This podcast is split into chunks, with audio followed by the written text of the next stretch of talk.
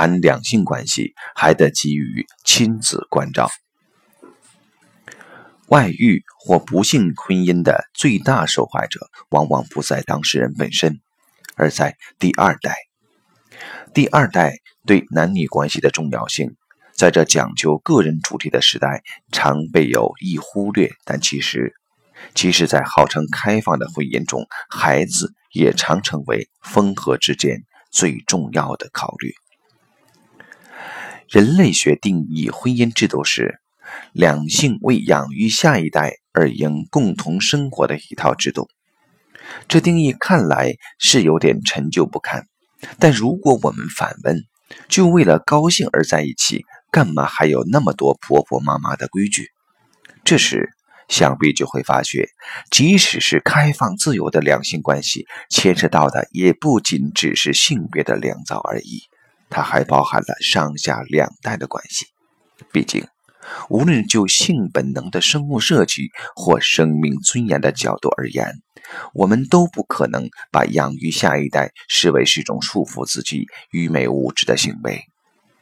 许多回头浪子结婚后俯首甘为孺子牛，其实是件很自然的事。艺术家、知识分子的这种例子比比皆是，视婚姻为束缚，在许多事物观念上自居为启蒙者。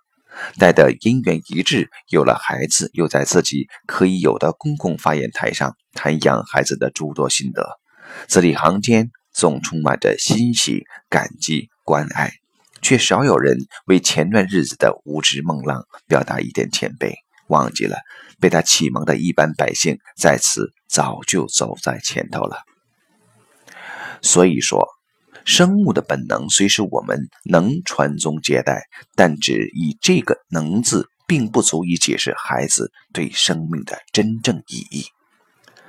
养孩子是给的多还是得的多？恐怕多数人也都会选后者。养孩子有何所得？女人的感受当然要比男人深。母爱是天生的，因为那是肚里的一块肉，血肉相连。面对这个事实，永远不可能有此种经验的男性总得保持一份根底的谦卑。孩子的魅力何在？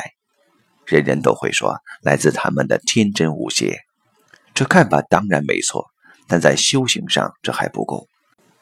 一定意义上，我们甚至要说，若缺少了对这由己身而出的关照，恐怕也较难体会到生命真正的释然。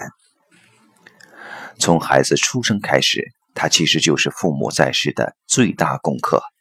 这虽是个事实，却少有人从修行的角度来看，因此常日日为此功课所磨，却一辈子无以成就此功课的完美，或从此功课超越。谈两性关系，必得给予亲子关照，才算得上完整。这虽是许多讲究个人自由者所不愿的。但追求自由，却凡是生命的境界被此自由所限，恐怕更非追求者的原意。